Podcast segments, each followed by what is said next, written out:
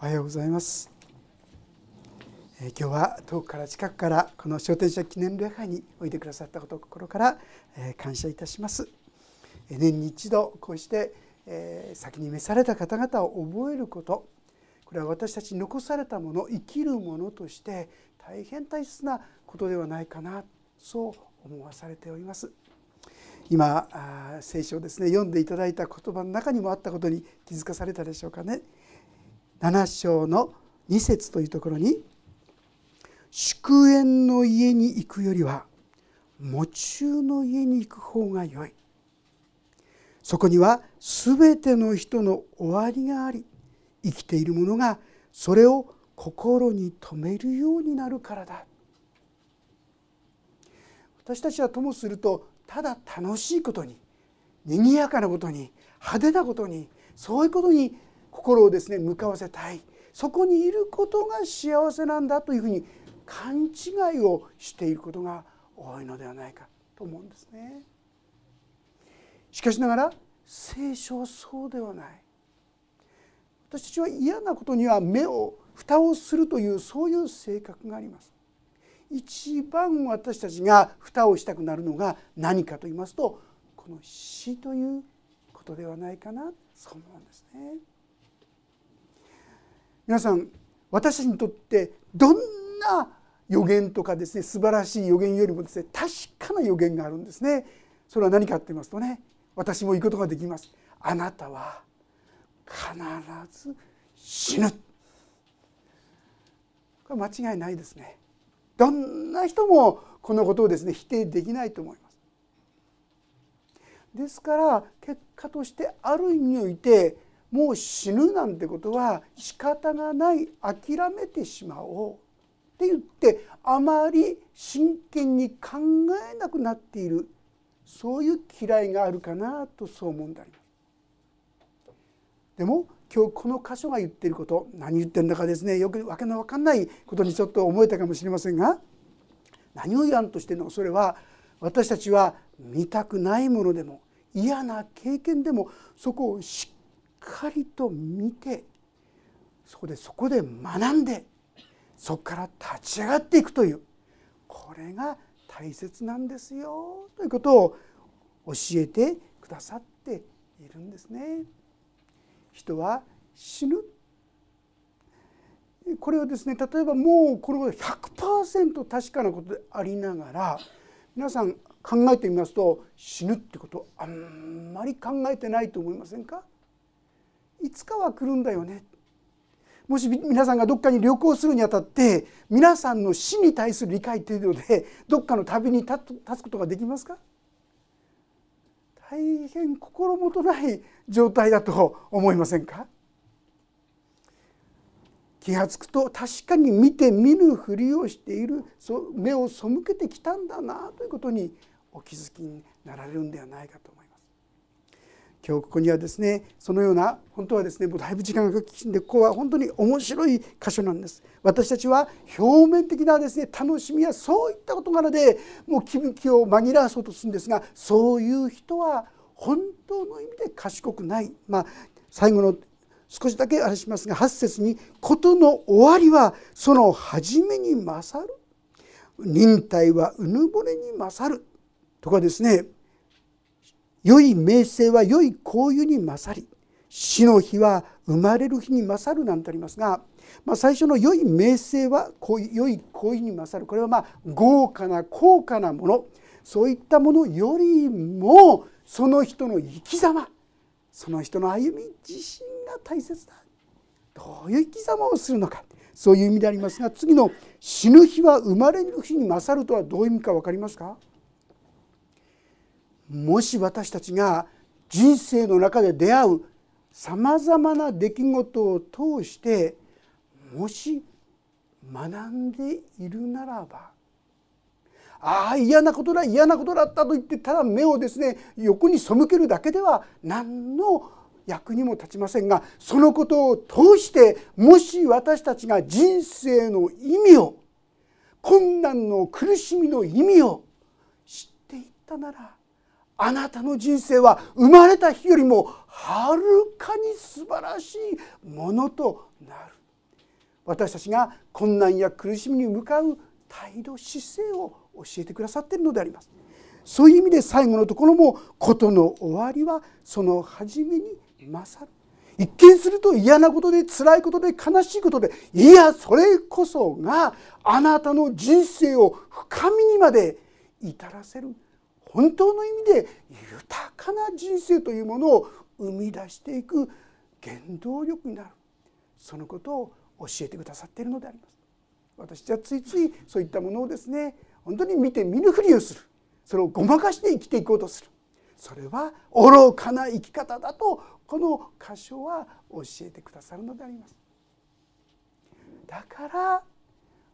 喪中の家に行くのは良い。そこには人生の死がある。ああそうだ。私も死ぬんだということを真剣に考えることができるからですね。そしてそこにふさわしい生き方ということを私たちは考えることができるようになるということなんです。例えばですね皆さん死っていうこともうこれ仕方がない。皆さんそう思ってらっしゃいますよね。果たしてそうなんでしょうか？皆さん聖書によりますとねそうではないように読み取れます今日ですね来てくださった方にはこういう紙が入ってますからそこにですね載っていますしそうでない方はですね、えー、後ろの方にローマ書6章23節というところがあるんですがそこをですねちょっとご一緒に読んでみたいと思います。ローマ6章の23節もしよろしかったらご一緒に読んでいただければと思うんですがよろしいでしょうか？ページ第3版で298ページ古い方で273ページになりますが6章23節もし開けたら読んでみましょう。3はい。罪から来る報酬は死です。しかし神のくださる賜物は私たちの主キリストイエスにある。永遠の命です。皆さんですね何気なく読んでしまってはあまり意味がわからないかもしれませんがよく読んでください。罪から来る報酬は死ですということはもし罪がなかったら私たちは死なないってことなんですよ皆さん。すごいことをこの箇所は語っているんですよ。皆さんは死なない命なんてことを考えたことがありましたか？そんなことありえないと言って諦めてきちゃったんじゃないですか？でも実は死なない命が本当はあった。神は実は私たちに与えられた命というのはそういう命であった。しかし罪が入ってしまったために永遠に生きることができなくなってしまった。皆さん私の体は毎日毎日新陳代謝をしてるって。もしですね神様が私の体を全面的に新陳代謝をし続けることができる体にしてくださったらどうですか皆さん。永遠に生きることはちっとも不思議じゃないでしょ。皆さん食べるものを食べてそれで皮膚でも何でもどんどんこう大腸なんていうのはもう本当に短いスパンでですねどんどんですね排出されていってるんですよねなくもしそのようにいつもいつも新陳代謝し続けていたなら私たちは永遠に生きられてもちっとも不思議じゃないんです。それが聖書が語ることです。なのに死ぬのはここにありますように罪が入ってしてきてしまったからだ、まあ、確かに皆さんがですね周り中見てみてもどこを探してもですね死なない人なんてのは一人もいなかったと思うんです。だからもう仕方がないって諦めちゃってるんでしょうけども聖書はこんな大胆なことを皆さん語っているんですよ。死ということを真剣に考えるならだったら死なない命なんていうのがあるんだろうか真剣に考えることができるんではないでしょうか。実はこの聖書の中にちょっと手前の3章の23節というところにですねなぜ誰もそれを経験しないのかそれが記されているんですが3章23節この下の方に次のところに書いてありますがご一緒にまた読んでみましょう。23節です3はい「すべての人は罪を犯したので神からの栄誉を受けることができず」ありがとうございます。だからなぜ永遠に人が生きられないのか。罪の結果だっていうんですよ。罪が入り込んでしまったから永遠に生きられない。だから死んでるんであって。もし罪がなかったらあなたも私も永遠に生きることができたんですよ。だから神様イエス・キリストという人は私たちをもともとそのような永遠に生きる存在に作ってくださった神様が再びそのように生きられるようにと道を開いてくださったそれが聖書で言っている救いの道ということなんですね。先ほど読んだ6章23節その後半の方をですねちょっと見ていただきたいんですが「罪から来る報酬は死です」そこまで見たわけですが続けての言葉もしよかったらご一緒に読んでみましょう。3はい。しかし神のくださる賜物は私たちの主キリストイエスにある永遠の命。皆さんここにはっきり書いてありますでしょ？う私たちは死んでも死なない命というものを持つことができる。これは人の究極の願いではないでしょうか。そのことは実はイエス・キリストによってすでに提供されていると聖書は言うんです。どうして？実はその人間が永遠に生きることができなくなってしまった罪を全部イエス・キリストという人が身代わりに受けてたとえそれがどんなにひどい罪であろうとどんなに愚かなものであるとどんなに弱い惨めなものであろうと全部この十字架に背負ってくれてそしてその解決をしてくれた。そしてその永遠の命を取った罪を取り除きますから私たちも実は永遠に生きることができるようになるということなんですね。でもですね正直ましてある方はこう思うんじゃないですか私はそう思ってたんですが永遠の命なんていらないよって思ったんですね。こんなですね人生があんまり永遠に続くなんてちょっと飽きちゃうよねってね早くこう終わった方がいいよなんて思いがあったこれはですね永遠の命ということの意味が全然わからないからなんですね。まあもともと聖書はギリシャ語で書いてあるんですがギリシャ語の言葉ではですねアイオニオスという言葉が使われているんですがそれはですね、まあ、簡単に言えば永遠があるいは天国があるいは神の命があなたのうちに入り込んできた突入してきたこういう意味なんですよ。滅びなければならなくなってしまったような私たちに永遠の世界が入り込んできたんそこには希望があるんですよ。喜びがあるんです。励ましや慰めがあるんです皆さん。そういう命がイエス・キリストによって今備えられている、まあ、例えばこのこういうことをもここに来なかったらば聞いた聞くことがなかったと思うんですね。死というものを命というものを私はもっと真剣に考えていくのが良いのではないかと思います。いやそればかりか？本当にどのようにして？